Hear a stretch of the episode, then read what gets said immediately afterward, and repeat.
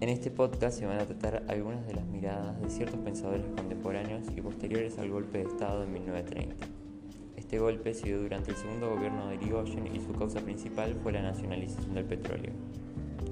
Bueno, voy a comenzar con la primera mirada del golpe de Estado, que es de Matías Sánchez Sorondo. Antes de comenzar, cabe aclarar que Sorondo escribió su mirada casi 30 años después y que fue ministro de Uriburu. Establece que en 1916, en las elecciones electorales presidenciales, todo comenzó a cambiar en los aspectos de opinión pública y un nuevo sentido colectivo del pueblo. También parece, en cierto punto, acomodar los hechos para que parezca que no fue una toma de poder a la fuerza, sino que fue una transición. Ahora voy a seguir con las observaciones de Juan Domingo Perón. Eh, Perón nos cuenta sobre todas las medidas y cuestiones que el general Uriburu decía para que se dé la revolución de septiembre de 1930. El general Uriburu quería modificar la Constitución Nacional para que esta revolución sea un cambio al país que no pudiera deshacerse. Eh, algo importante a destacar sobre Perón es que describa la revolución como un milagro realizado por el pueblo. Vamos a...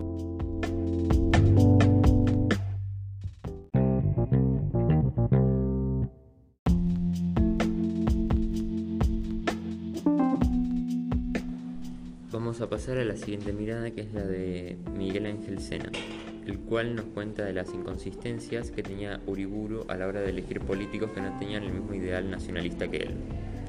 Como nos cuenta Sena, eh, Uriburu comenzó a elegir representantes con apellidos de figuras del pasado o que simplemente no concordaban con los ideales del general. Y por último, las observaciones de Rodolfo Poigro que nos cuenta eh, sobre todos los partidos políticos que apoyaban las ideas liberales, eh, tanto para apoyar al golpe de Estado como al Partido Conservador y los antipersonalistas, o para poder atacar a Irigoyen como los partidos socialistas y comunistas. Poygros, en vez de criticar o atacar a Irigoyen, simplemente pensó que la crisis mundial y la disminución del comercio exterior fueron demasiado para él. En mi opinión, tanto Perón como Escena eh, aunque sea contradictorio, tienen razón en sus observaciones sobre el golpe de Estado.